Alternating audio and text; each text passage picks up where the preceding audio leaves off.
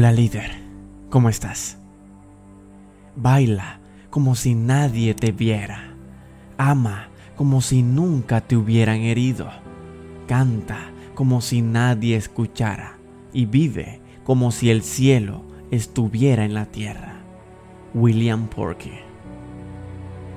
Dos son mejores que uno, porque tienen una buena recompensa por su trabajo. Porque si caen, uno levantará a su compañero. Pero hay del que está solo cuando cae, porque no tiene a nadie que lo ayude a levantarse. Nuevamente, si dos se acuestan juntos, se mantendrán calientes. Pero, ¿cómo se puede estar caliente solo? Aunque uno puede ser dominado por otro, dos pueden resistirlo. Y un cordón triple no se rompe rápidamente. Eclesiastés 4, del 9 al 12. Definitivamente, las personas van y vienen a lo largo de nuestras vidas. Algunos están allí solo por una temporada. Otros están allí para cumplir aspectos generales de tu vida. Y luego obtienes los dos tipos de relaciones. Unas que te construyen como persona y el otro tipo son bloques de construcción para tu futuro. Sin embargo, cuando se habla de las relaciones de pareja, debemos tener claro lo que significará esa persona en nuestra vida y qué es lo que realmente quiero construir a su lado. Decía Nicolás Spars, el mejor tipo de amor es el que despierta el alma y nos hace ir por más, que planta un fuego en nuestros corazones y trae paz a nuestras mentes. Eso es lo que tú me has dado y eso es lo que quiero darte por siempre. Muchas personas tienen la falsa creencia que deben buscar a alguien que los ame más de lo que ellos pueden llegar a amarlos.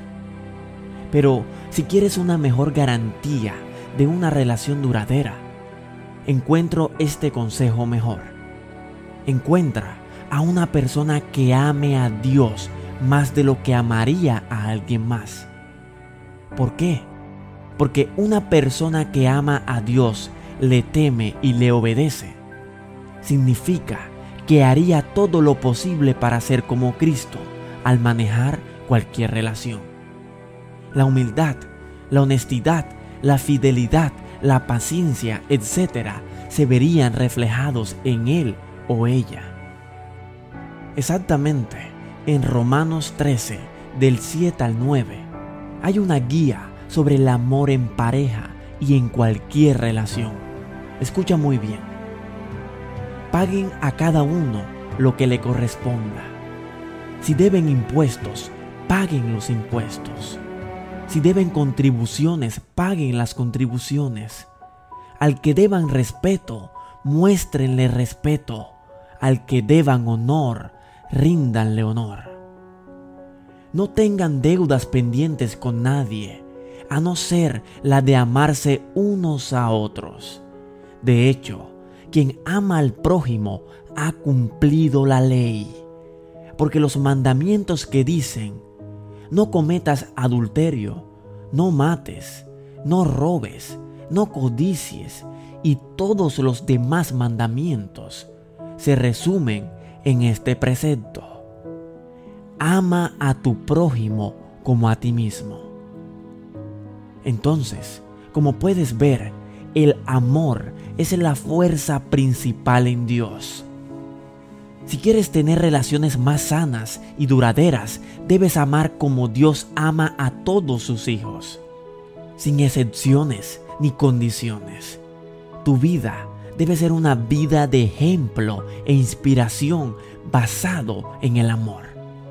No sé si en este momento estás con la persona ideal, con la pareja de tus sueños, o estás en esa búsqueda incansable de encontrar el amor de tu vida. Pero hay una historia de cómo Dios tiene para ti a la persona ideal. Y esa es la historia de la primera pareja del mundo ellos no tuvieron una vida perfecta. Sin embargo, en su historia hay un dato muy importante que ocurrió aún antes de que Eva fuera creada.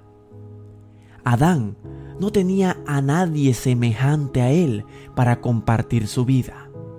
Pero Dios hizo que cayera en un sueño profundo y de sus sueños formó a Eva.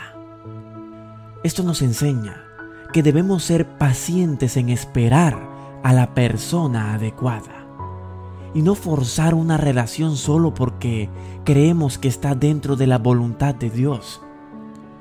De la misma manera en que Dios creó una pareja especial para Adán, Él tiene a una persona preparada para cada uno y tan solo debemos confiar en que todo llegará en su tiempo. Escucha lo siguiente. Si deseas realmente tener una relación sana y llena de plenitud, debes entender que debes construirla en la roca del amor de Dios. Si quieres saber cómo poner a Dios en el centro de tu relación, aquí hay seis maneras de acercarte más a Dios y que sea Él el centro de tu relación. Número 1. Fortalezca su relación personal con Dios. Entiende algo. No puede dirigir su relación al nivel espiritual si aún no la ha alcanzado personalmente. Así que antes de imponer este objetivo en la relación, fortalece primero tu propia fe y relación con tu Creador. Él solo puede trabajar en tu relación si dejas que Él trabaje en ti primero. Número 2. Ama a Dios primero antes que a tu pareja. Tú puedes encontrar esto un poco raro y anticuado, porque estamos en el siglo XXI y muchas cosas definitivamente han cambiado. Pero pueden pasar milenios y lo único que nunca cambiará es que Dios quiere tener una relación padre-hijo contigo. Y permíteme recordarte que Él tiene todo el derecho de exigir que Él sea el primero en tu vida porque te creó. Y para sí mismo, como dice en Colosenses 1.16, porque en Él fueron creadas todas las cosas, las que hay en los cielos y las que hay en la tierra, visibles e invisibles, sean tronos, sean dominios, sean principados, sean potestades, todo fue creado por medio de Él y para Él. Así que sin ninguna duda, primero debes amar a Dios antes que a tu pareja. Número 3. Teme al Señor. Si estás familiarizado con la historia de José, el soñador, notarás que cuando fue tentado por la esposa de su amo a acostarse con ella, la rechazó no porque temiera a su esposo, sino porque no quería pecado contra Dios. Génesis 39. Si amas a Dios, deberías hacer algo que desagrade a Dios. No porque se enoje terriblemente, sino porque no quieres lastimarlo, y eso incluye engañar a tu pareja. Esto puede ser difícil. En nuestro mundo de hoy es mucho más fácil llegar a caer en cosas que no nos edifican y creer en las cosas erróneas. Pero en Primera de Corintios 13, 7 nos dice, el amor todo lo sufre, todo lo cree, todo lo espera, todo lo soporta. Comience hoy y tómese 10 minutos para escribir una lista de las razones por las que ama y aprecia a su novio, novia, esposo o esposa. Al finalizar, puede compartir esta lista o guardarla como un recordatorio positivo cuando los tiempos se pongan difíciles. Número 4. Tener honradez profunda. Todos sabemos la importancia de la honestidad, o al menos las consecuencias de la deshonestidad. Pero la honestidad en una relación de pareja significa mucho más que simplemente no mentir. Permite que otra persona vea el equipaje no tan agradable que llevas.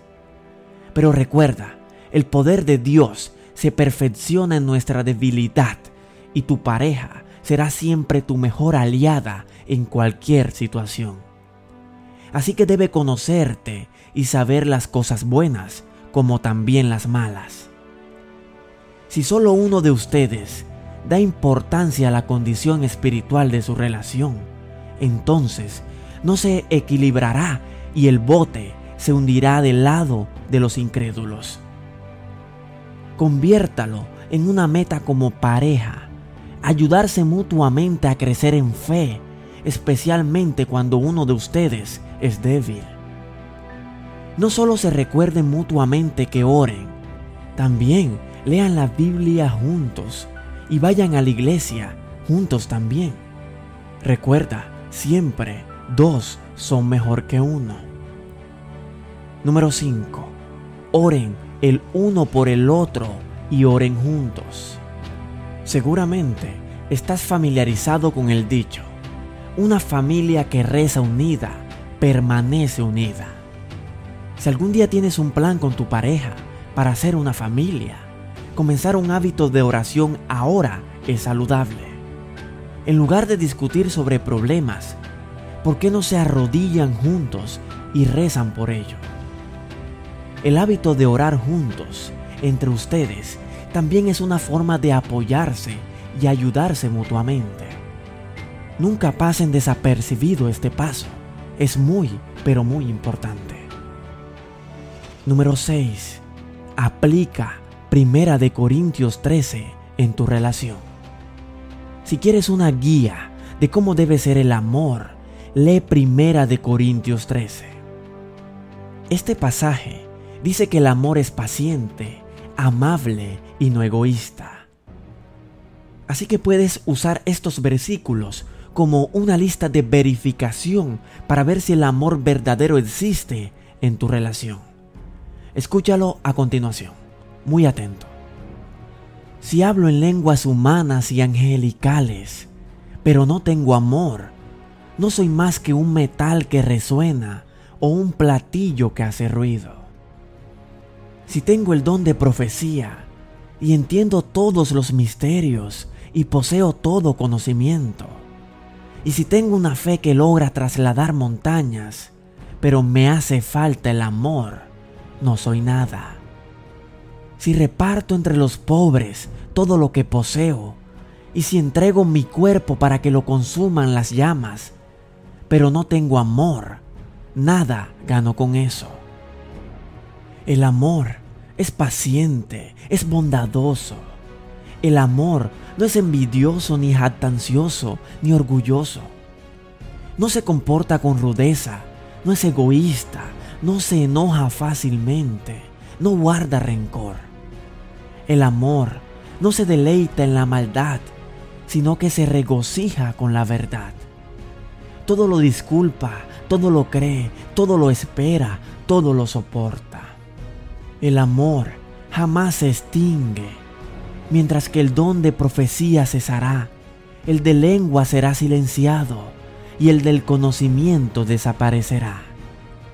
Porque conocemos y profetizamos de manera imperfecta. Pero cuando llegue lo perfecto, lo imperfecto desaparecerá. Cuando yo era niño, hablaba como niño, pensaba como niño, razonaba como niño. Cuando llegué a ser adulto, dejé atrás las cosas de niño.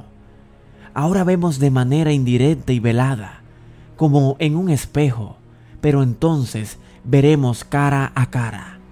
Ahora conozco de manera imperfecta, pero entonces conoceré tal y como soy conocido. Ahora pues, permanecen estas tres virtudes, la fe, la esperanza y el amor. Pero la más excelente de ellas es el amor. Número 7. Cásate y sirvan a Dios juntos. Si quieres comenzar tu propia familia, entonces comienza por casarte.